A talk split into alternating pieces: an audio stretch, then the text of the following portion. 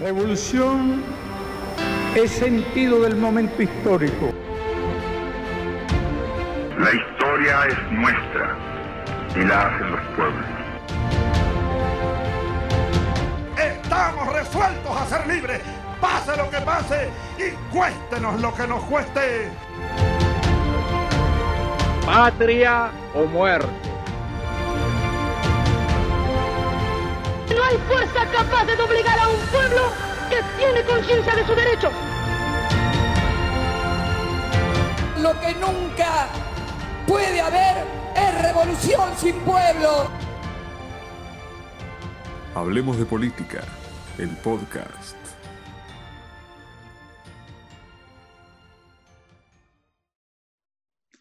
Bueno, bienvenidos a esta segunda parte del podcast de Hablemos de Política. No es una segunda parte, sino un segundo episodio. Em, así que, de nuevo, gracias por acompañarnos en la primera y gracias por estar acompañándonos ahora. Eh, contentos como equipo por haber superado las 100 vistas. Ahora que estoy hablando por mí, pero bueno. Y nada, eh, procedo a- nuevamente a presentarlos. Em, estudiante secundario, no voy a leer toda la descripción para no aburrir, pero estudiante secundario, Manu Maqueda. Hola, mucho gusto. Esta vez estoy ya con cámara. Perfecto, esta vez tenemos tu cara. Ve en mi cara, sí. Estudiante de Ciencias Políticas, Lucas Nigoevich. Muy, pero que muy buena gente. ¿Cómo va? Buenas. Estudiante de Filosofía, Francisco Silva. Muy buena gente y muy buenas a todos ustedes, chicos. Perfecto. Rosa Zampela, estudiante de profesorado. Te dije. Buenas. eh, yo también estoy agradecida por lo de las 100 vistas y bueno, creo que hablo por todo, que nuestro sueño es vivir como Lenin. Bueno, antes que nada mencionar que la brigada Henry Reed lo van a estar leyendo, no sé por dónde va a salir, pero a uno de los costados van a ver una fotito de em, héroes en la guerra por la salud. Esto es en honor a la brigada que fue nominada al Nobel de la Paz de este año. Así que nada, un saludo a los médicos las médicas cubanas que han ayudado a tantos países. Y también al heroico pueblo cubano que hace 60 años que viene resistiendo. Hoy eh, decir que fue difícil elegir los temas para hoy. Em, pasaron muchas cosas. No- pero bueno. Em, como tema nacional terminamos decidiendo que hablar del ARSAT nos parece algo importante en decir que el 30 de agosto ya había sido lanzado el SAOCOM y ahora se anuncia que para 2023 va, a- ser lanza- lanzado el ARSAT SG1 o ARSAT 3. Em, no, no me voy a meter en detalles técnicos, eso si lo quieren ver lo van a tener en la, en la descripción, el link a la página de ARSAT. Pero bueno, eh, se cree que hasta 2.000, eh, 200.000 hogares de la Argentina y países limítrofes va a poder brindar banda ancha satelital y permitiría ampliar las redes actuales de 4G y las redes futuras de 5G. Igual esto ahora un poquito más lo va a profundizar eh, Manu. Pero bueno, eh, de todo lo que decía ahí en la página del ARSAT me quería quedar con algo, ¿no?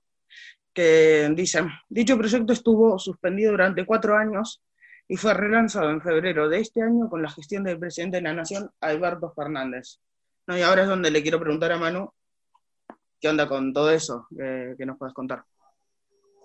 Bien. eh, quiero justamente por ahí desarrollar un poco más esta última parte, por ahí las cuestiones más técnicas en torno al ARSAT y eso son una cosa más complicada que la verdad si me pusiera a tratar de hablar y a caracterizarla estaría chamullando porque no es un campo que manejo. Me parece más adecuado, digamos, dar lugar a que en todo caso si alguien está interesado o interesada eh, en la función en sí que juega el satélite y demás, lo puede investigar con ese link que mencionó Juan, que vamos a dejar en la descripción, ¿no? eh, me parece que en todo caso podemos aprovechar eh, esto, digamos, esta noticia para pensar un poco respecto a esto mismo que mencionaron, a la interrupción de ese proyecto y al hecho de que de alguna manera es como que marca el contraste ¿no? entre el proyecto neoliberal que marcaron estos cuatro años de macrismo y el proyecto que se está intentando encarar eh, ahora con este nuevo gobierno, que a ver, está en una coyuntura muy complicada, hay que decirlo, eh, y además la fuerza política que lo encara obviamente no es la ideal. Eh, me parece que, bueno, por ahí no es por hablar por todos, pero hay sectores, digamos, que tienen más peso del que por ahí nos gustaría, pero a partir de eso justamente es que uno tiene que tratar de construir. Y al fin y al cabo, los objetivos que tiene claramente son muy distintos, digamos, a eh, el del gobierno anterior. Y su relación con el desarrollo tecnológico, al mismo tiempo, me parece que eh, es una de las cosas que lo demuestra, ¿no? Eh, a ver, algo a tener en cuenta también es que no es únicamente que el gobierno anterior interrumpió la construcción de un satélite y nada más. Esto fue solamente una pieza más en toda una política de abandono al desarrollo tecnológico, al desarrollo científico que llevó a cabo el macrismo. Recordemos que también se redujeron las inversiones en las investigaciones para el desarrollo tecnológico e incluso tengo entendido que se degradó el Ministerio de Ciencia y Tecnología a Secretaría, eh, algo muy similar digamos, que se hizo con otros ministerios como el de Salud, ¿no? Em, bien, eso en, segundo lugar, o sea, no es únicamente la interrupción de un satélite, sino que está englobado dentro de toda una política de desarrollo tecnológico. Y otra cosa también a tener en cuenta con esta cuestión es que también la interrupción justamente del desarrollo de ese satélite em, implicó de alguna manera que la Argentina tenga que alquilar encima, o sea, para que veamos el grado de absurdo, ¿no? De esas posiciones que tenía ese proyecto neoliberal, alquilar un satélite eh, que había perdido ya su vida útil a una empresa europea para no perder la posición orbital que nos había asignado la Unión Internacional de Telecomunicaciones. O sea, la Argentina tiene una posición orbital que si no lo utiliza la pierde. Entonces, fijemos el costo de interrumpir un proyecto de desarrollo y encima tener que alquilar un satélite eh, en mal estado, que era prácticamente chatarra, en su lugar. O sea, eso muestra claramente un contraste muy importante, ¿no? Eh, así que eso es lo que hay que tener en cuenta. Y también a partir de esto, por ahí está bueno eh, destacar o ponernos a pensar un poco acerca de la necesidad de esta clase de proyectos. En un país económicamente dependiente como el nuestro, que justamente los cuatro años de proyecto neoliberal del macrismo profundizaron esa dependencia, porque el neoliberalismo no es más que la política económica impuesta por el imperialismo en beneficio propio y también de sus agentes locales. Bueno, eh, justamente, eh, esa dependencia se manifiesta, digamos, en distintos planos, ¿no? El tecnológico es uno de ellos, y por el contrario nosotros tenemos que lograr oponerle este modelo productivo de desarrollo con inclusión social, en el cual este desarrollo tecnológico es, a mi parecer, digamos, un factor clave. No el único, obviamente, para poder hablar de un proyecto de desarrollo nacional, tiene que estar englobado en conjunto con otros proyectos que busquen integrar económicamente al país, no es únicamente hablar de desarrollo tecnológico y ya está, son un conjunto de objetivos y un conjunto de proyectos, pero es un factor esencial al que hay que apoyar. El problema acá es que generalmente aparece, digamos, em, algo que, un discurso que muchas veces nosotros de seguro escuchamos, ¿no? Esta concepción de que el desarrollo tecnológico de la Argentina es ineficiente, que nuestros investigadores son ineficientes, que nuestro Estado es ineficiente, que nuestra eh, educación es ineficiente, que en Europa están desarrollados porque son muchos mejores. Bueno, ese es un curso muy típico, sinceramente, que tendemos a escuchar y que también es, de alguna forma, el discurso apologético que se lleva a cabo para justificar cosas como las que hizo el macrismo, como desfinanciar justamente las inversiones tecnológicas. Eh, recordemos al mismo tiempo que ese mismo imperialismo que busca subyugarnos, lo busca hacer a través de distintos planos. Y uno de esos justamente es ese ideológico o cultural. O sea, todos estos discursos, de alguna manera, lo que ayudan es a contribuir a crear una especie de sentido común que hace de alguna forma eh, que perdamos la confianza como pueblo argentino de poder desarrollarnos por nuestra cuenta de manera autónoma. Bien, entonces ahí está el verdadero fundamento por detrás eh, de ese discurso que se difunde a través de los medios de comunicación y por distintos medios. Pero la realidad es que ese discurso en realidad va en contra de la propia realidad, ¿sí? Porque, a ver, eh, si nosotros vemos el trabajo que hace el INVAP, no únicamente demuestra que somos capaces en cuanto a desarrollo tecnológico, sino que encima somos buenos. O sea, este año ya lanzamos un satélite más. Previamente lanzamos el ARSAT 1 y 2, y ya basta con mirar todo el desarrollo en términos de em, tecnología nuclear ¿sí? Para demostrar que realmente tenemos una capacidad eh, para ese desarrollo. O sea, llegamos al punto incluso de exportar reactores nucleares a otros países del mundo, ¿no? Y después tenemos a los medios de comunicación diciéndonos que no somos capaces o que esa clase de planes son ineficientes. La realidad es que, a ver, los hechos chocan con su discurso, ¿no? Entonces, por ahí destacar esta cuestión de que hay pruebas de más para demostrar que no somos un país de mierda, sino que somos un país que lanza satélites al espacio, ¿no? Así que más o menos esa era la reflexión. Perdón, me, me hacer una acotación, si se me permite. Eh, Adelante. Primero, compartí totalmente el sentimiento de, de, Manu, el mensaje final de somos un país que lanza satélites al espacio, ese argentinismo que, ah, Maradona, Gardel, satélites en el espacio, como sí, me encanta, apoyo totalmente ese nacionalismo acérrimo. Pero a, además de eso, no solamente está esta, este discurso ideológico de eh, que lo nacional no es eficiente, que no podemos competir con mercados extranjeros y bla, bla, bla, esa zaraza que ya viene desde siempre. De hecho, eh, es muy conocida la famosa publicidad de la dictadura, donde se criticaba a la industria nacional por ser ineficiente, te ponían sillas en un montón de países del mundo, porque hacer una silla es algo muy difícil, evidentemente, o sea, no, no es algo sencillo para los humanos. Pero sino que además de esto, hay que tener en cuenta que parte un poco de la filosofía neoliberal, en la que el Estado debe reducirse a su mínima expresión posible y encargarse de las mínimas cuestiones posibles. Entre ellos, lo que queda fuera es la ciencia y la tecnología. Ahora, es muy curioso que no solamente los hechos de la capacidad argentina han demostrado el esto, sino que los hechos recientes de este año a nivel global muestran importantísimas fallas de esta lógica.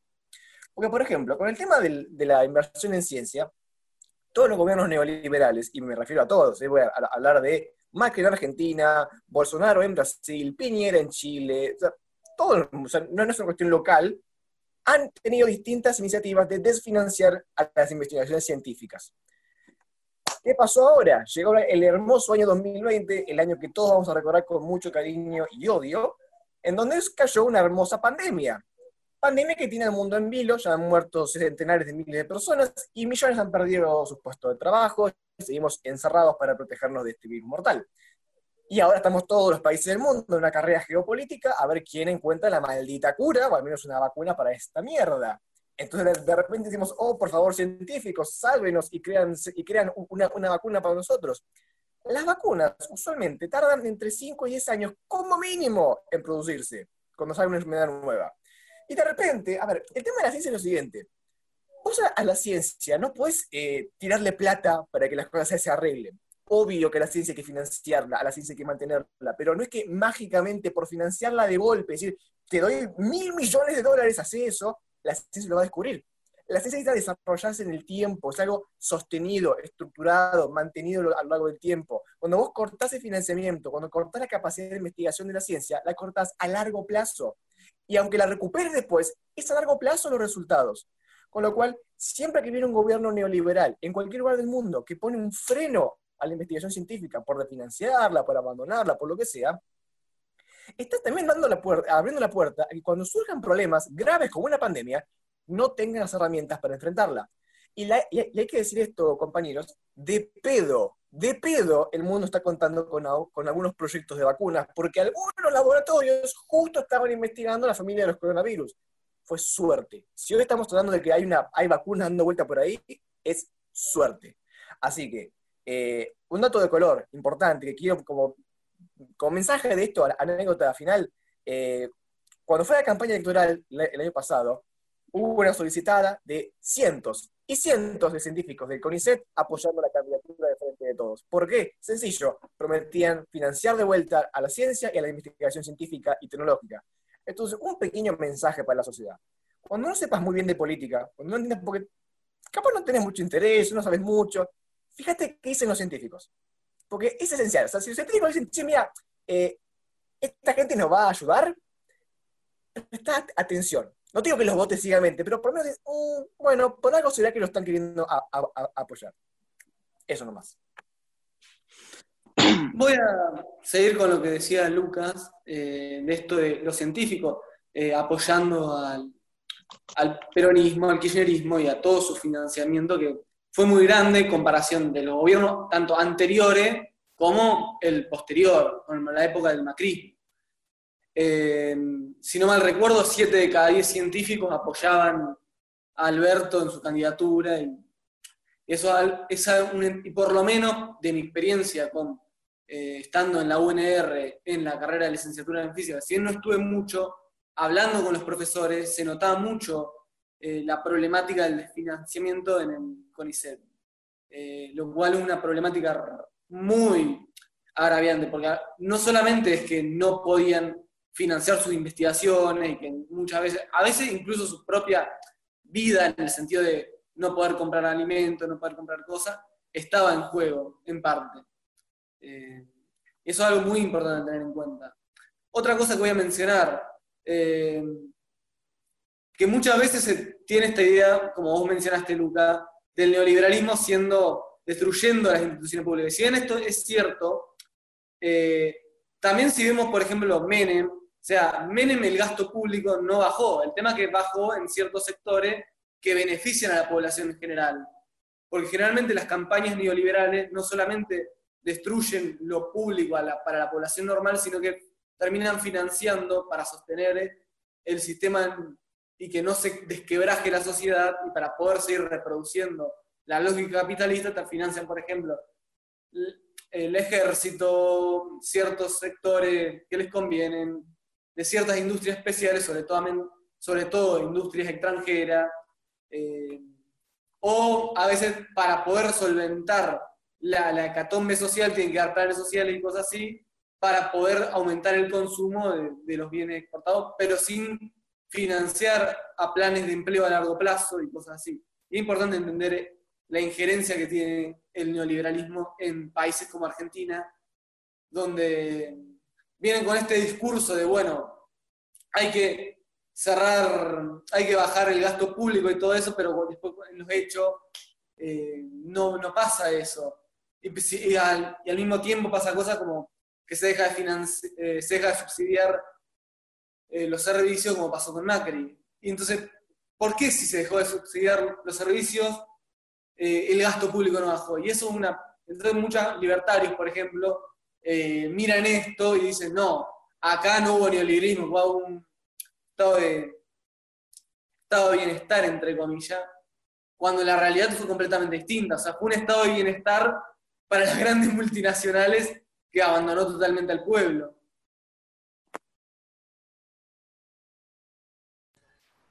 Sí, quería hacer una pequeña mención eh, en todo esto. No sé si me están escuchando bien, compañeros. Eh, sí, perfectamente. Bueno, quería hacer una pequeña mención en esto, ya que no estoy tan informado en este tema, pero quería no dejar de mencionar el hecho de la repatriación de científicos que se vio durante el primer gobierno de Néstor y el primer gobierno de Cristina. La gran repatriación de científicos que se vio de una cantidad enorme de profesionales que habían migrado a los Estados Unidos como a Europa.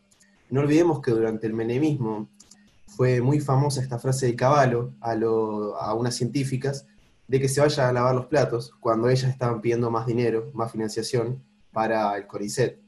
Así que me parece que mm, no es menor recordar la cantidad de científicos repatriados durante el gobierno de Néstor y el primero de Cristina. Eh, era para decir eso nada más y nada, eso. La verdad que eh, los quedé escuchando, impecables todos, No, quería hacer, mencionar un par de cosas. Em, por ejemplo, sí me acuerdo lo, que decía de las sillas. Lucas, eh, Lucas era, ¿no? Sí. Que hablaba de las sillas, sí me acuerdo la propaganda, era una propaganda de la dictadura. Em, donde se mostraron así, como dice, varias sillas y donde se iban sentando. Y en la Argentina, cuando vas se sienta, se rompe. Em, Así que bueno, hay no mucho más que agregar, pero vemos muy claro eh, el tema del maltrato a la industria nacional. Después un par de cosas. Me encanta porque deja que hacer una silla es un trabajo extremadamente difícil y wow, me pasa tan seguido que me siento una silla se parte de mis espaldas. Sí, es, es muy realista eso, pasa siempre, sí. No, sí. Después otra cosa. En lo que hablabas también Lucas me parece, del tema de, de la ciencia, de las vacunas, etcétera. Em, nada, tirar chivo lo mencionamos en el vivo de Así se habla de ese, en el último vivo, así que lo pueden ir a ver. Igual creo que cuando subamos esto no va a ser el último vivo, sino que va a haber uno más, pero no importa. Em, así que nada, lo pueden ir a ver. Y también con respecto a lo de los científicos, si no me equivoco, más adelante también desde Así se habla de ese, se va a estar haciendo una entrevista a una científica del, del INTA, y bueno, uno de los temas que se va a hablar, me imagino, es esto de la desfinanciación durante el gobierno de Macri. No tengo más para decir, no sé si alguien más quiere agregar algo.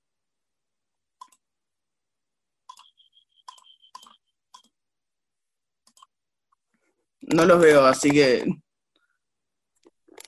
No, para mí podemos pasar al siguiente tema, creo. Bueno, bueno, bueno. Em, de nuevo a repetir, link para el que le interese el tema del ARSAT va a estar en la descripción. Eh, después, como dije, fue difícil porque pasaron muchas cosas en el plano internacional. Em, así que elegí un tema que más o menos va a resumir todo, que es la Asamblea General de la ONU, porque ahí se trataron también muchos temas. Decir que en mes de septiembre de cada año los Estados miembros se reúnen en el Salón de la Asamblea General en Nueva York em, para eh, celebrar las sesiones anuales. Eh, pero esta vez, en el 75 aniversario, se hizo de forma virtual por la crisis sanitaria, por el COVID-19. Eh, una pequeña cosa para decir que la ONU sesiona de forma virtual, pero Juntos por el Cambio lo quiere hacer presencialmente porque si no es un ataque a la República. Em, hay un par de discursos que me marqué como importantes, que si puedo voy a estar dejando los links también en la descripción, que son los de Vladimir Putin, Donald Trump, Xi Jinping, Nicolás Maduro, Juan Guaidó, Alberto Fernández y Janine Áñez. Em, así que nada, le quería pedir a Rosa si nos puede contar un poco de, todo lo que pasó, de los temas que se hablaron uno de los temas principales y el que más tocaron el presidente fue el tema del COVID.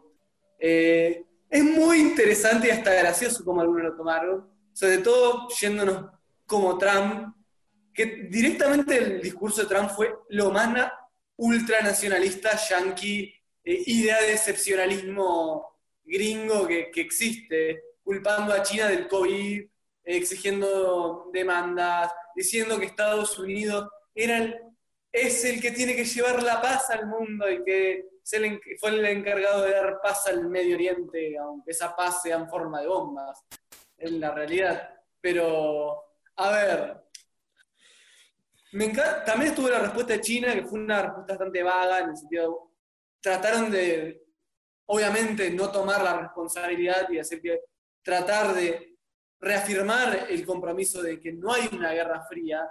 Eh, hay muchos diálogos, o sea, se sabe por varios diálogos e informes que China está tratando de dialogar con el gobierno de Trump, no quiere una guerra fría, eh, pero es el gobierno de Trump el que está tratando de antagonizar constantemente a China, tanto mediáticamente como económicamente mediante sanciones, eh, difamaciones, discursos agresivos y todo eso. un llamado a la multilateralidad.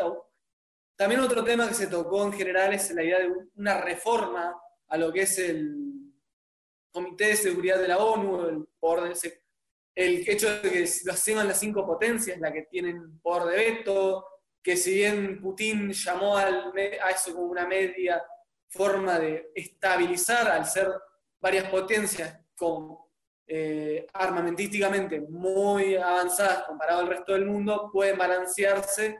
Entonces no, lo, no fue tan agresivo, aunque sí mencionó que había una necesidad de, de reformarlo y transparentar. Creo que uno de los más agresivos que fue eh, el presidente de Cuba, eh, en parte atacó eso, también llamó a respetar la soberanía de Venezuela, llamó a, también habló sobre los ataques a Cuba, habló sobre lo que ya mencionaste de los médicos cubanos, la idea de que si bien no, lo mencionó tan explícitamente, de no llevar bombas, sino llevar médicos a los países eh, y hablando de la tarea humanitaria que tienen los médicos cubanos alrededor del mundo, que no es solamente una tarea eh, humanitaria, sino también una tarea diplomática, es una forma que tiene Cuba de hacer diplomacia, de negociar con otros países, en vez de por las fuerzas, por las vías diplomáticas militares, todo, todo eso, eh, llevar médicos que en algunos países que tienen muchos beneficios médicos cubanos que se van, pero también lo hace Cuba de una forma de eh, llevar su solidaridad y el respeto al pueblo y una forma de... Otra cosa que voy a mencionar es el, el, discurso de Maduro, sumamente crítico de la injerencia yanqui en su país, eh, sobre también el tema de las Islas Malvinas, que también fue mencionado, y eh, la violación de la soberanía de muchos países, tanto en América Latina eh, como en el mundo, por parte de la superpotencia. Creo que fue algo bastante general, las críticas eh, a Estados Unidos y al colonialismo. otra importante sería el de Piñera, donde hubo una denuncia a lo que fue Venezuela, habló de la necesidad de un gobierno de transición, que sabemos que un gobierno de transición, cuando se habla en Latinoamérica, se habla de un gobierno como el Añez, un gobierno fascista prácticamente, que más que transición es un gobierno dictatorial que busca imponer eh, por medios que algunos llamarían institucionales eh, los regímenes neoliberales. Eh, también hubo este discurso de parte de Piñera hablando de las protestas que fueron sumamente famosas el año pasado la llamó, violen, la llamó que eran violentas, anticonstitucionales, que no buscan el diálogo, cuando todos sabemos que es totalmente lo contrario. Hay una necesidad muy grande en Chile de hacer las reformas necesarias. Eh, el neoliberalismo en Chile básicamente destruyó el espíritu chileno.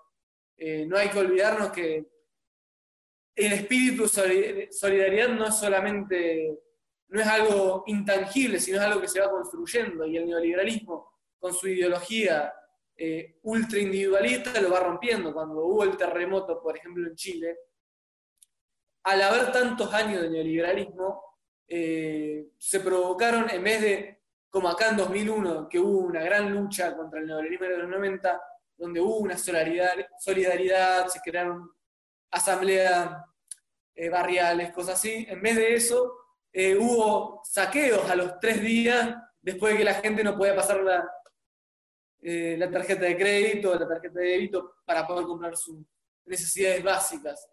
No hubo una ayuda colectiva entre, la, entre el pueblo. Además, usó ese gran discurso liberal de, Chile siendo un país con apenas pobreza, cuando la pobreza en Chile está medida en términos o sea, es prácticamente ese 10%, 5% de los liberales de pobreza en Chile es, un, es una indigencia, como se llamaría acá, no es una pobreza real.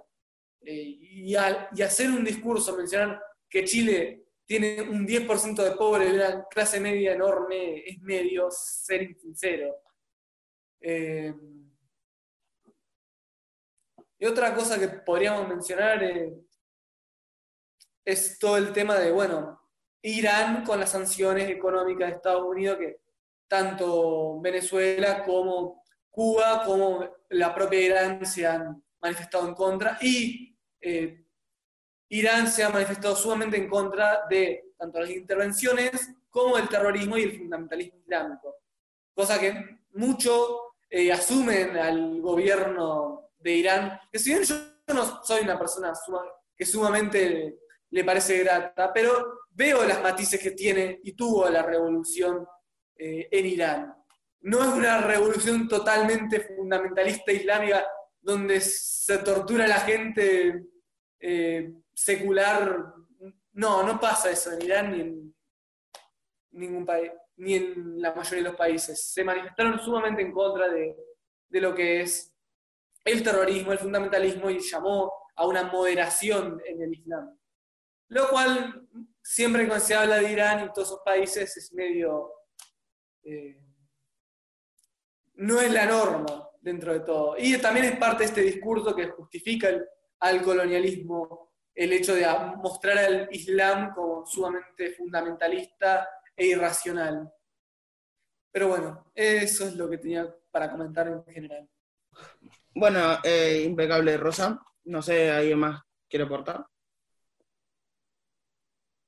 Una, una última cosa que quería agregar. Eh, también se debatió mucho el tema de, creo que no lo mencioné, de Siria, Palestina, y el presidente de Irán mencionó la idea de un referéndum.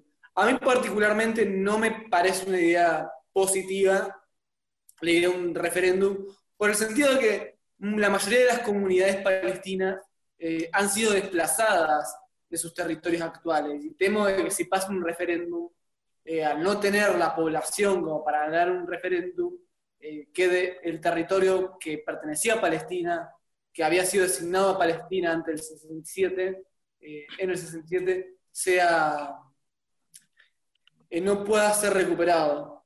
O sea, si bien es una linda idea y eh, realmente muchos líderes se manifestaron eh, a favor, tanto Maduro, eh, Xi Jinping creo que también, entre otros, a favor de Palestina y de que recuperen los territorios asignados por las Naciones Unidas. La idea de un referéndum puede ser una idea medio peligrosa en una situación así. Creo que un- tiene que resolverse el conflicto de una manera distinta, por el tema del, de los asentamientos coloniales que fue implantando Israel. Eh, muy bueno. Y Claro. también mencionar de Alberto es que mencionó que el tema de Irán, eh, del atentado, que pidió a Irán que trate de ayudar a la investigación. Perfecto. No, sí, lo que iba a decir medio loco, lo del referéndum, me parece, va. No sé, es como mm, resolver una disputa entre Argentina y Uruguay con un referéndum y poner a votar a toda la población de ambos países. Tipo, somos 40 millones contra 3 millones. Eh, Sí. obvio. Me, me parece a mí que encima ese referéndum sería altamente beneficioso para los intereses de los israelitas y del imperialismo yanqui, realmente. No habría beneficio alguno para los palestinos ahí. Claro. Em, no sé, Lucas, Manu, en general, tipo, ¿qué opinan? Igual supongo que un referéndum sería dentro del territorio palestino. No sería eh, tanto en Israel como en Palestina, sino dentro del territorio palestino para asignar el territorio palestino. Pero Sí. hay que ver también sería. Sí, sí, Eso también depende. cómo. Claro, sí, sí. Em, con respecto al otro, todos los discursos que mencionaste van a estar en la descripción. Eh, añadir algo que no sé si lo dijiste, Rosa, que es la denuncia hecha por el gobierno de facto de Bolivia, de Yanine Áñez, hacia eh, el gobierno argentino. Eh, como habrán visto en esta última semana, el gobierno, el gobierno de facto de Bolivia acusó al gobierno argentino de atentar violentamente contra la democracia boliviana. Contra la democracia boliviana como si Yanine Áñez hubiera asumido su poder mediante el voto popular, mediante las elecciones y no mediante un golpe de Estado, apoyado por los sectores más reaccionarios bolivianos y por el imperialismo yanqui. Eh, a lo que el presidente argentino le respondió al mismo tiempo. Eh, esa información sí que no la tengo lo que le respondió, pero básicamente salieron a contrarrestar sus dichos. Eh, no sé, Juan, si vos sabrás algo de esto. Sí, eso iba a decir. Si van a Twitter de Cancillería Argentina van a encontrar la respuesta. Em, no, ahora no la tengo a mano, pero... link en Sí, la que, que de hecho creo que la llaman señora o algo por el estilo. La o señora. sea, sí, la Señora. nada de la presidenta, lo cual está perfecto, eh, la llaman la señora. Eh, bueno, aprovecho, sí, no, eso, eh, y aprovecho además que intervení, ya estoy, ah, Em, para justamente, bueno, resaltar esto que dijo Fran, que me parece que también, no sé si se puede decir que ha sido importante probablemente hecho, pero sí bastante curioso, y que roza en cierto grado el absurdo, además. O sea, fijémonos lo absurdo que se vuelve la política internacional cuando mete mano el imperialismo, ¿no? Un gobierno de facto acusando al otro de antidemocrático, acusando además de querer intervenir en los asuntos internos, una cosa así de, Bolivia cuando el gobierno de esta señora Añez, no sé cómo se pronuncia sinceramente, nunca me dediqué tampoco a, a, pensar muy bien cómo se pronuncia.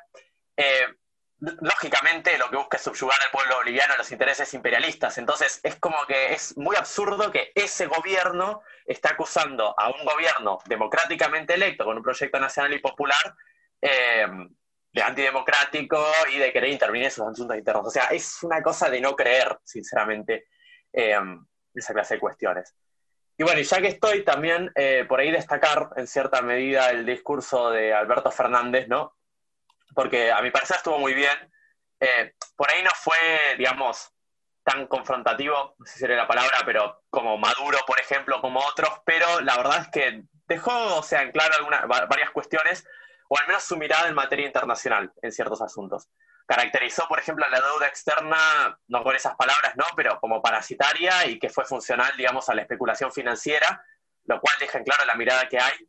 Por ahí acá alguno me va a decir que, bueno, se va a pagar igual, sí es una realidad, no nos olvidemos que al fin y al cabo nos estamos manejando dentro de los límites del capitalismo del Estado eh, en sí capitalista. Eh, pero bueno, aún en esas condiciones hay que destacar, me parece, la visión que se tiene respecto a esa deuda, que no es aceptarla de una forma totalmente pasiva, como yo sí creo que hubiera hecho un gobierno neoliberal, eh, sino marcar justamente eh, las condiciones en las que se llevó a cabo y cuál fue el uso eh, que verdaderamente se le dio, o sea, el, verdadero motivo, lo que hay detrás eh, de esa deuda. Y en ese sentido fue bastante claro, así que me parece que es algo que se tiene que destacar.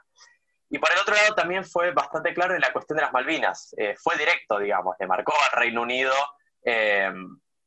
digamos, la problemática, dejó muy en claro cuál es la posición respecto al conflicto, reafirmó la soberanía de Argentina sobre las islas. Entonces eso, a mi parecer, es algo que también hay que tener en cuenta porque claramente en materia internacional busca expresar cuáles son los principios, sus principios, ¿no? Eh, entonces, bueno, también me parecía interesante para tenerlo en cuenta. No sé qué piensa el resto. Sí, a ver, eh, con la deuda hay que mencionar también el hecho que se reestructuró la deuda, que cosa que probablemente bajo un gobierno neoliberal no se hubiera hecho. Y bajar mil puntos eh, es un gran logro, porque demuestra que eh, las instituciones confían en Argentina en el sentido de poder pagar la deuda y a que Argentina tiene una mejor capacidad de poder pagarla, de poder estructurarse y de poder manejarse bien.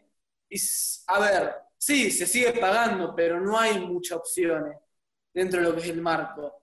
Y el poder estructurarla y poder hacer de una forma que sea beneficiosa para el pueblo argentino dentro de los confines del capital es un gran logro que vale remarcar. Sí, un pequeño dato para, sumar en eso. No solamente que el ministro Guzmán con la reestructuración de deuda alcanzaba con el 99% de los bonistas de moneda extranjera en legislación extranjera, bajó casi mil puntos el riesgo país, sino que en los sucesivos días el riesgo país de Argentina siguió bajando. Y un dato de color interesante, hace muy pocos días los valores en la bolsa de Wall Street de las empresas argentinas subieron.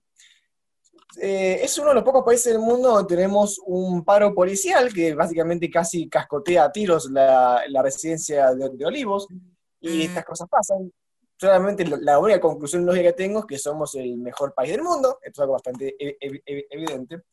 Aunque también quisiera eh, retomar un, un comentario que hizo Manu, que es bastante, nos puede jugar muy en contra a los militantes políticos en general de Argentina y del mundo entero, es que es muy poco serio, es muy poco serio que en la máxima institución de diplomacia internacional, que es las Naciones Unidas, haya eventos como, por ejemplo, una presidenta de facto, que tomó el poder por vías no institucionales, acusa a un gobierno democrático de vivir la democracia y de meterse en asuntos internos, y además, otro dato de que haya dos personas, dos personas representando a una misma república. Y acá estoy hablando de Juan Guaidó y Nicolás Maduro. O sea, es increíble que sentamos en una misma mesa a un presidente que con todo lo que uno se pueda decir, comentar, observar, es un presidente elegido por sus instituciones, y un tipo que dijo, ¿sabes qué? Ya fue, yo soy presidente, me pintó. Y que se siente en el mismo nivel, habla de un vacío importante de la significación política y que más o menos todo lo mismo, porque puede ser un perejil de un congreso que un día te trata de decir, ¿sabes qué? Fue Pinto, soy presidente ejecutivo, presidente en funciones, porque me pintó, y realmente eso contribuye al discurso de la antipolítica, de que cualquier cosa pasa, de que está bien, si hay, hay dos tipos que se adjudican la representación de un Estado, bueno, pasa. No, no puede pasar, no puede ser como, ah, bueno, un dato curioso. Es algo muy, muy malo esto. Pero bueno, es, es una tarea de concientización que tenemos que hacer todos y para sacar a estos impresentables de ahí, Dios santo. Nada más que eso. Sí, muchos discursos, de hecho, fueron realmente discursos que para ser de un gobernante, de alguien que es la máxima autoridad dentro de una república, son lamentables. El discurso de Trump fue lamentable. Fue un discurso muy ultranacionalista que no tuvo mucho sentido, que lo único que se dedicó es atacar a China. Que a ver, con toda la crítica que yo tengo con China, que ustedes me conocen, y saben, pero realmente adjudicarle todos los malos de una pandemia, eh, decir América primero, cosas así, en un discurso de las Naciones Unidas, donde se está haciendo un énfasis en, el multilateralismo de la institución, en el que tiene que haber una democratización de esta institución, eh, hacer un discurso así es un poco ridículo. Pero bueno. Sí, me parece a mí que ahí el miedo que tiene Trump es más que nada que se saque Estados Unidos como garante internacional de la paz y de la, de la economía, de una buena economía, básicamente. Eh, el discurso nacionalista de Donald Trump, eh, el discurso nacionalista de Donald Trump tiene mucho que ver con este ascenso meteórico que está teniendo China en materia económica todos lo sabemos. Realmente yo creo que en el discurso de Trump, de Trump hay mucho, mucho más miedo hacia el crecimiento chino que otra cosa realmente. Bueno, estoy totalmente de acuerdo, pero ese da el pie, el, ideal para avanzar en el siguiente tema. ¿O no, Juan? Sí, Lucas, me cagaste lo que iba a decir. Eh, iba a decir justamente eso. No, eh, primero que nada, antes quería decir, eh, aportando esto, no, me quedo con esta frase que dijo Manu, me lo noto porque no lo encuentro acá, de que cuando el imperialismo se mete, ya la política internacional empieza a rozar lo absurdo.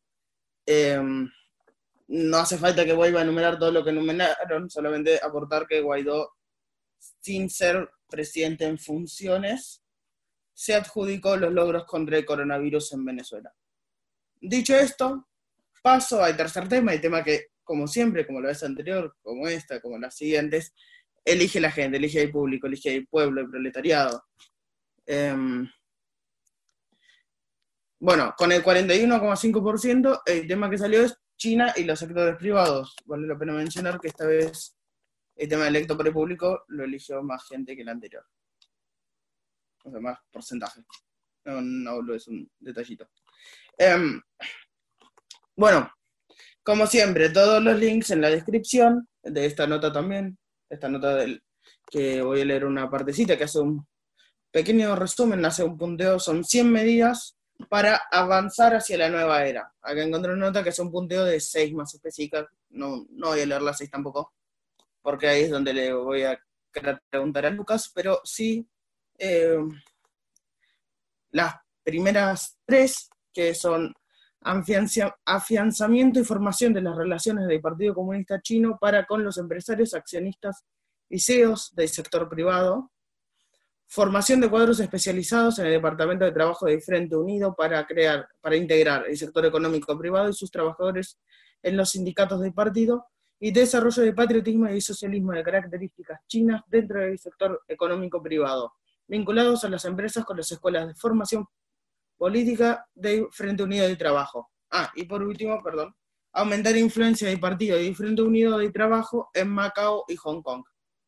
A partir de esto, Lucas, es donde te pregunto hacia dónde apuntan, qué puede provocar, eh, cómo la ves. Bueno, eh, primero hay que dar un poco de contexto porque si no, parece que un día se levantó Xi Jinping y dijo, ¿sabes qué? Tiraron una notita, eh, vamos a, tirar 100 medidas, me pintó. Y no es tan así, hay un poco más de planificación y, de crecimiento en las cosas, y hay que ver un poco el contexto. Primero, es, esencial entender los contextos geopolíticos eh, que han estado, eh, geopolíticos y geoeconómicos que están aconteciendo en esta última etapa. muchos intelectuales y observadores y analistas internacionales están, es un tema en debate, pero se está hablando de lo que se conoce como el fin de la globalización tal y cual la conocemos hoy, no el fin de la globalización, sino de, la forma que ha adoptado la, globalización en las últimas décadas, con este nuevo reordenamiento de las fuerzas eh, del, mundo multipolar, eh, por un lado, eh, donde vemos básicamente en Occidente una disputa hegemónica, una disputa por la hegemonía en Occidente entre la burguesía industrial productiva y por otro lado la burguesía financiera. Eh, además de la lucha comercial, en, la guerra comercial entre Estados Unidos y la República Popular China. En esta disputa eh, geopolítica interna en Occidente, que es la disputa entre la burguesía productiva, eh, productiva industrial y la burguesía financiera, buena parte de la primera, de la industrial, está intentando llevar a cabo medidas proteccionistas en Occidente para que las, las deslocalizaciones de capital y medios de producción que se habían producido en la década de los 90 principalmente en China y en países de Asia se deshacieran para esos, esos capitales en medio de producción vuelvan a territorio occidental con medidas proteccionistas para aumentar el empleo en esos respectivos países, etc. Como es el caso, por ejemplo, de lo que ha hecho en su gobierno eh, Donald Trump en Estados Unidos, que ya desde la campaña dijo, vamos a traer esas empresas, esas empresas estadounidenses que están en China y las vamos a volver a Estados Unidos para que trabajen el trabajo americano y bla, bla, bla. Bueno, esto claramente representa un potencial peligro al meteórico crecimiento que ha tenido la, República Popular China en los últimos años. Eh, un pequeño paréntesis, no me quiero meter, yo no me quiero meter mucho en la caracterización de qué China, qué es China hoy, qué no es, porque si nos metemos en este, en este debate filosófico, intelectual, ideológico, podemos estar horas. Pero para que se entienda un poco las cuestiones más programáticas. Desde los 80, más o menos, China ha empezado un proyecto que se ha conocido como la reforma de apertura, que, entre otras cosas, ha llevado a la, localización de distintas empresas eh, occidentales en territorio chino para aumentar la productividad y la industrialización del país. Bueno, ante esta posibilidad de que estos capitales occidentales se vayan de China, el Partido Comunista ve peligrar el, el crecimiento económico del gigante asiático, con lo cual el 15 de septiembre pasado, eh, a través de una agencia gubernamental de noticias, de noticias llamada publican lo que se dio a, llamar la nueva era del socialismo chino, con una serie de medidas de intervención en el sector privado. Me encanta la épica, es como, no es que dicen, no, bueno, proyecto económico, reforma, no, es la nueva era, mística más 100, los muchachos de China. Bien. Eh, son básicamente 100 medidas pero que no solamente tienen un carácter geopolítico. Acá no solamente es una cuestión de eh, contrarrestar las medidas que está llevando a cabo la burguesía eh, industrial, productiva de Occidente, sino que además esto muestra un poco las disputas internas que hay en el Partido Comunista Chino. Porque este comunicado del 15, de septiembre sale cuatro días después de unas declaraciones que tuvo un dirigente del PC chino llamado Li Keqiang, que básicamente eh, hablaba que los problemas del sector privado chino, pequeño, mediano, las famosas pymes, que una pyme en China son miles y miles de empleados, no es como en Argentina, es, el porcentaje distinto, eh, se debía a la burocratización del Estado, la intervención, y que la hegemonía global iba hacia la descentralización, la desregularización y evitar la intervención humana en el sector, como básicamente hablando de neoliberalismo. Esto muestra un par de cosas. Primero, es especialmente importante entender que el Partido Comunista Chino no es un bloque monolítico, homogéneo, donde todo el mundo piensa lo mismo. Hay distintas facciones internas, algunas más conservadoras, otras más progresistas, unas más marxistas, otras más liberales, es un poco de todo. Y que eh, pertenece a una de estas facciones más, eh, más tipo liberales, de descentralizar la economía, dejar que las fuerzas del mercado fluyan solas, pero que es totalmente la minoritaria ante la mayoritaria, que es básicamente la de mayor intervención que lidera Xi Jinping a través de lo que se conoce como el pensamiento Xi Jinping. Bueno, estas 100 medidas para resumir así a muy grosso modo, e- esto es que China vuelve a expropiarlo todo. No, no, de hecho, eh, no, no, que no se menciona ese, ese tema de expropiaciones, nacionalizaciones o estatizaciones, estatizaciones, sino que se habla de una mayor intervención en el sector privado. Por mayor intervención, por normal algunas cuestiones muy puntuales, porque son 100 puntos, cada uno es medio complicado de entenderse, para resumir en pocas palabras. La intervención privada va, primero, en mejorar las condiciones de comunicación entre el sector privado y el Partido Comunista y el Estado chino. Esto también reconociendo de que hay un problema efectivo de comunicación entre el sector privado y el Estado, ya que el Partido chino ha visto que los planes quinquenales de gobierno han tenido ciertos problemas para desarrollarse en estas áreas específicas de la economía. Con lo cual, la idea es no solamente integrarse a las empresas, sino que las empresas también se integran a los planes quinquenales. Una relación medio dialéctica ahí. Por un lado se habla de la vinculación con los empresarios, los CEOs, los dirigentes de estas empresas, y al mismo tiempo se habla de la vinculación con los trabajadores de las mismas, que estos se sindicalicen más y no están todavía, que el Partido Comunista tenga mayor in- injerencia en esos sindicatos, que los sindicatos tengan mayor contacto con el partido, que el partido tenga mayor contacto con los empresarios, los empresarios con el partido, y así sucesivamente. Es más bien una cuestión de comunicación. Antes también lo que pasaba en China es que las empresas públicas, las estatales, las mixtas, las cooperativas, tenían que tener un comité del partido funcionando dentro para que éste informara y pudiese bajar los planes quinquenales a la, a la- misma. No pasaba esto con todas las privadas, que ahora sí, en la nueva era, con toda la mística del mundo, se prevé que haya un comité del Partido Comunista en todas las empresas chinas, también en las privadas. Eh, bueno, esto en redes sociales, algunos salieron entusiasmadísimos a decir, ah, vuelve el socialismo puro y duro a China. Los más escépticos han dicho, no, esto eh, fortalece el capitalismo de Estado, del imperialismo social fascista de Xi Jinping. A ver, la realidad es que no. eh, lo que está buscando hacer el Partido Comunista Chino es afianzar sus relaciones con la burguesía nacional china, entendiendo de que puede ser un factor estratégico para confrontar en la guerra económica con Estados Unidos y en esta posible deslocalización de capitales occidentales en tierras asiáticas. Eh, se habla de formación política en las empresas, se habla de formación política de los, de los trabajadores, se habla de una mayor comunicación de los miembros del partido del comité con los trabajadores los em- em- empresarios. También, entre otras cosas, porque China está avanzando en lo que ellos ya denominan la economía digital, que es a través de la industrialización y la automatización de varios sectores de la misma. Con lo cual realmente es importante impulsar, sostener y tener una relación dialéctica con esta burguesía y no expropiarla. ¿Por qué? Porque si vos entras en confrontación con este sector privado, afecta sensiblemente las relaciones internacionales y económicas que este sector tiene con empresas de Occidente y otros países, afectando también las importaciones y exportaciones. Entonces, en vez de salir a chocarle en un chocapaluza místico, decir, bueno, juntémonos, charlemos, dialoguemos, veamos cómo podemos hacerlo en conjunto, digamos, eh, para una mejor realización de los planes quinquenales, por un lado, eh, un crecimiento del sector pyme, del sector pequeño, mediano e intermedio del sector economía, de la economía privada, también teniendo de que hay cada vez más injerencia de monopolios extranjeros en este sector de la economía, para rebatir eso.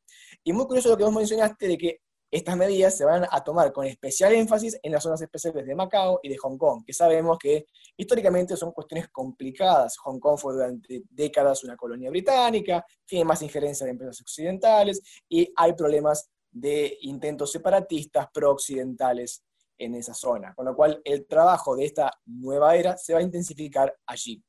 Eh, pero bueno, me parece importante señalar esto. Más allá, repito, más allá de las cuestiones si eh, nos parece, no- nos gusta o no nos gusta el modelo económico político chino, si estamos de acuerdo o no, si nos parece bien que haya una burguesía en el medio, más allá de eso es entender el contexto geopolítico en el que pasa, el contexto geoeconómico en el que pasa, y el contexto político interno del PC chino, entendiendo de que no es un monolítico, de que hay facciones internas, y que esta es una forma más de demostrar que Xi Jinping es, al menos desde la época de la reforma y, apertura, el líder de la República Popular China que más se ha acercado, digamos, a posicionamientos, entre comillas, si se quiere, de izquierda.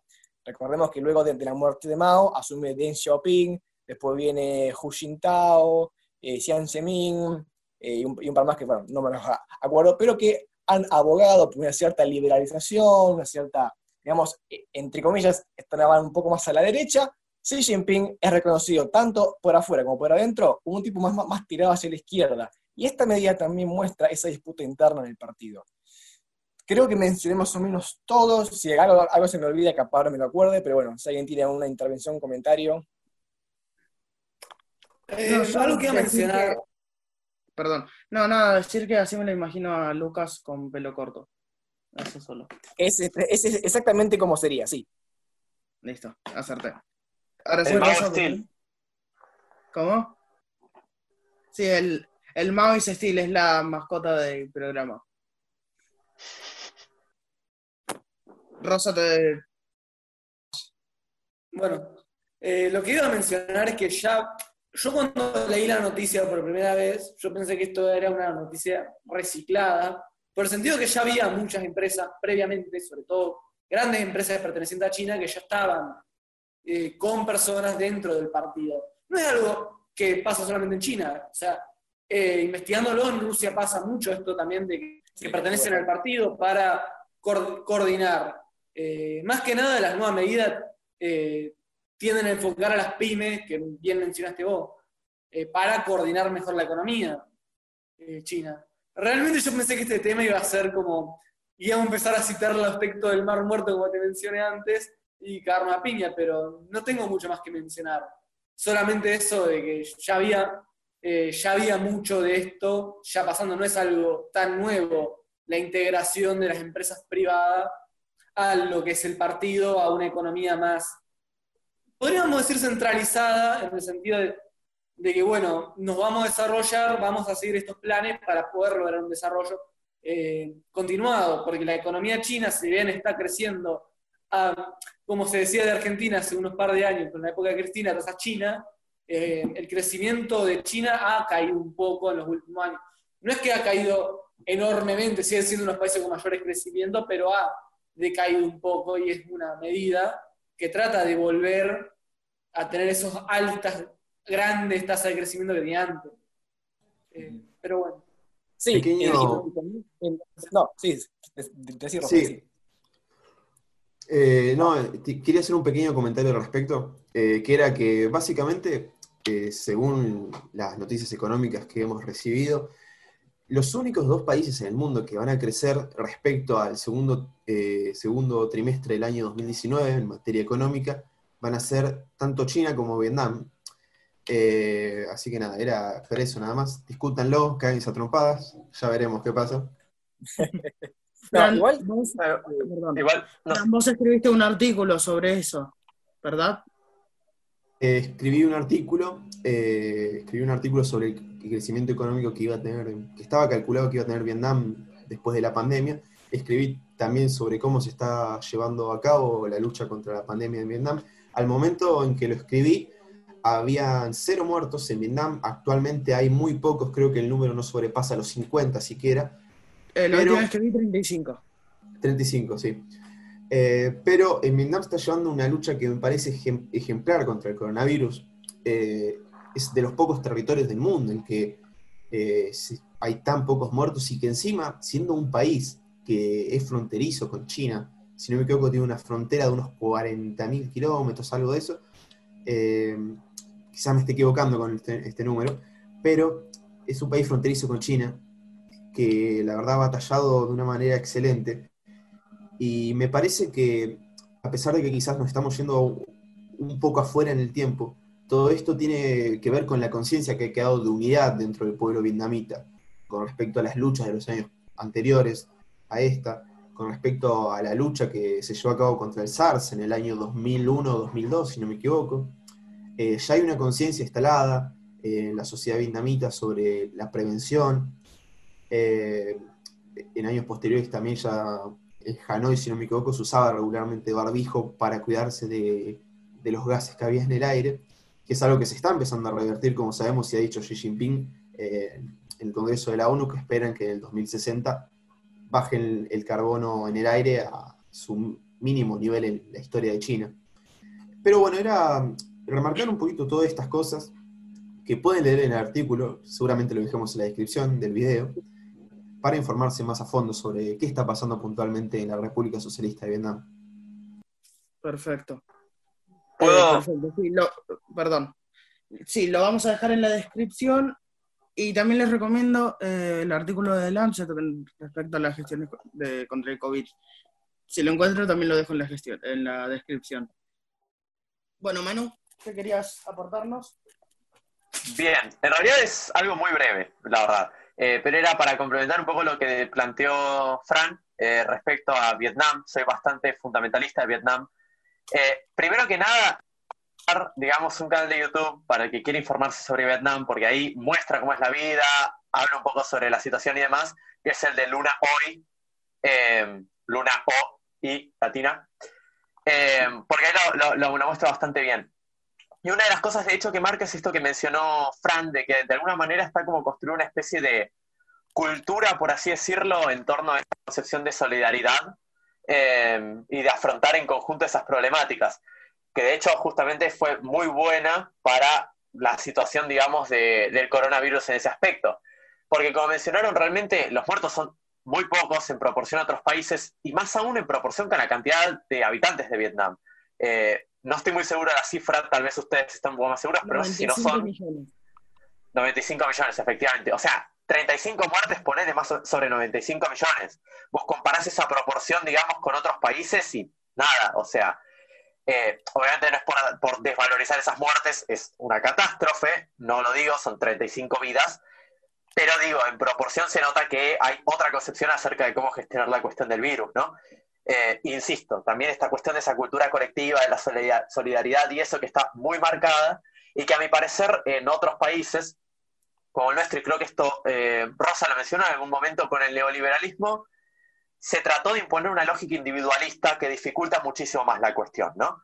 Eh, me parece. Entonces, nada, mencionar por ahí ese contraste que, que me parece que es, que es algo a tener en cuenta. Sí, volviendo al punto que no hay que irnos muy lejos, o sea, cuatro años de neoliberalismo acá y tenés gente marchando en las calles eh, en contra de usar barbijo, que es un deber ciudadano. Y a ver, eh, y está muy marcada esta idea de libertad completamente abstracta, que es una eh, idea de libertad que lo único que significa es una libertad de poder vender tu mercancía, es la única libertad que existe. Porque, a ver, una libertad real implica por no solamente reconocer tus potencialidades, o sea, reconocer lo que puedes hacer, sino también poder actuar sobre esas potencialidades y poder actuar conscientemente. A ver, enfermar a otras personas no es algo muy racional, que digamos. Clarísimo. Sí, bueno, esto es eh, muy relacionado al concepto sartreano de libertad. Implica necesariamente la responsabilidad. Eh, como bien marcaste, Rosa, se habla abstractamente de libertad, pero como dijo Lenin alguna vez, ¿libertad para quién? En este caso, creo que es claro para quién quiere estos muchachos la libertad. Espectacular. Como decía Spider-Man, un gran poder conlleva una gran responsabilidad. Corrección, eso lo decía el tío Ben, pero bueno, detalles. Ah, está bien, vos que sos Excelente corrección, muy cierta, es verdad, es verdad. Tenés razón, igual. Teníamos que tener nuestro pequeño conflicto. Por supuesto, obvio, siempre. Se estaban portando muy bien. Va, pequeña, pequeña, pequeña corrección además a eso, que esto va a hacer sonar muy friki, no estoy muy seguro, no estoy muy seguro, pero ni siquiera sé si lo decía el tío Ben. No sé si no es una línea que agrega Stan Lee en el cómic original, no estoy muy seguro de esto, pero bueno, no es por corregirte, Lucas. Hay Hablemos toda de una, conspiración de fondo, hay que investigar esto. Esto va a ir a un comité interdisciplinario el asunto, lo vamos a investigar y en la próxima edición vamos a tener la respuesta. Lo vamos a decir, lo comparto. Yo lo voy a anotar, realmente. Sí, sí, sí, sí, anotalo, ¿eh? Claro, tenemos como los chinos que ah, no- nos proponemos algo, viene la nueva era, como viene el- la verdad sobre la conspiración de Stan Lee, como algo mega épico tiene que ser. Esto en- se convirtió en Hablemos de cómics ahora, pero bueno. No sé si alguien quiere agregar algo. ¿Qué, qué quilombo va a ser editar esto? Bueno, eh, ya para ir cerrando con los temas, ya que hablamos de los tres temas importantes, eh, iba a mencionar el tema de que, bueno, eh, íbamos a sacar un video con Juan hablando sobre el tema de los campos, los llamados campos de concentración de ICE, que son los centros de detenciones de personas inmigrantes en Estados Unidos, y las esterilizaciones y las investigaciones que está haciendo el gobierno de México sobre las esterilizaciones de mujeres eh, provenientes de México, que están, que fueron, que son migrantes en Estados Unidos, que se está haciendo toda una investigación y vamos a hablar detalladamente del tema en un video que algún día saldrá.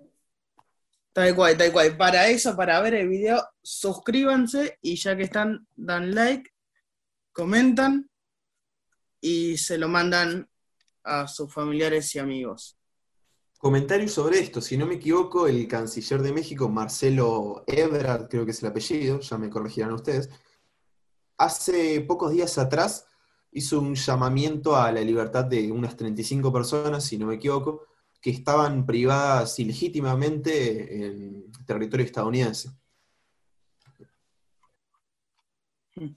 Sí, también me llamó a investigar los, eh, las esterilizaciones.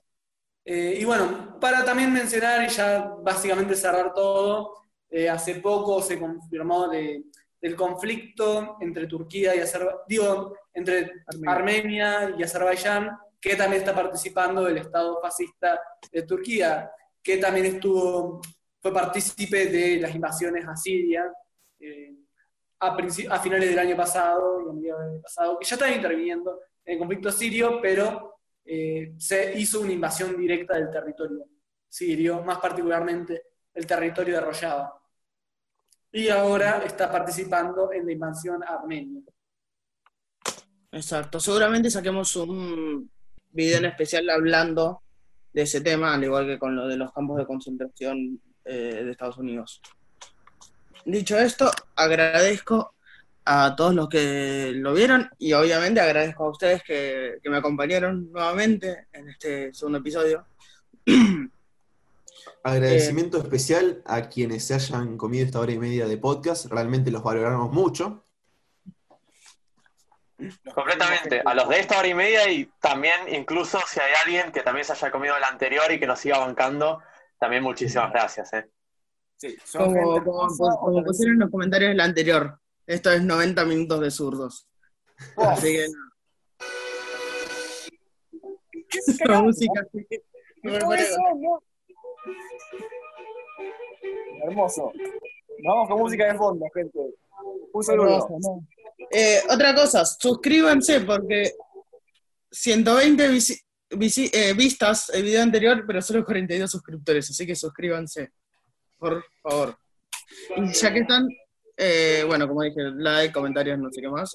Y nos siguen en Instagram, Hablemos en Política, guion bajo 2020. Por ahora, el año que viene va a ser guion bajo 2021. Qué sorpresa. y en Twitter, Hablemos de Poli 8. Lenny es joven de nuevo. Qué bueno. Rosa, tus redes. Está en cada uno de ustedes, chicos. Ustedes llevan a Lenin en sus corazones.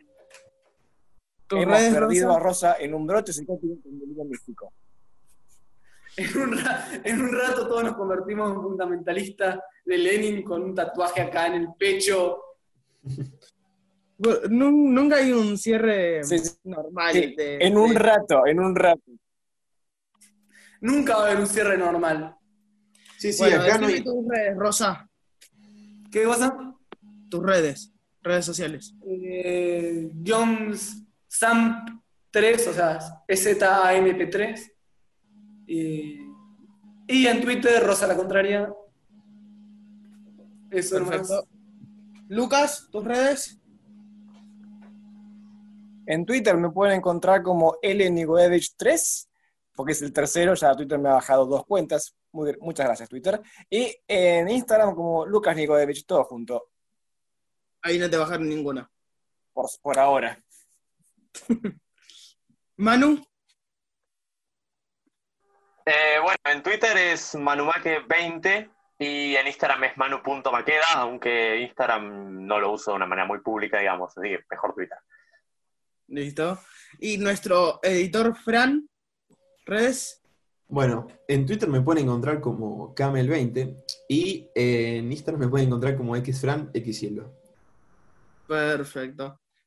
Bueno, de nuevo, muchas gracias a ustedes, muchas gracias a los que nos ven, a los que se suscriben, comparten, dan like, nos siguen en Instagram, Twitter, etcétera.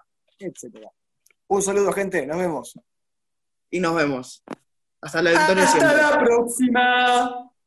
Adiós.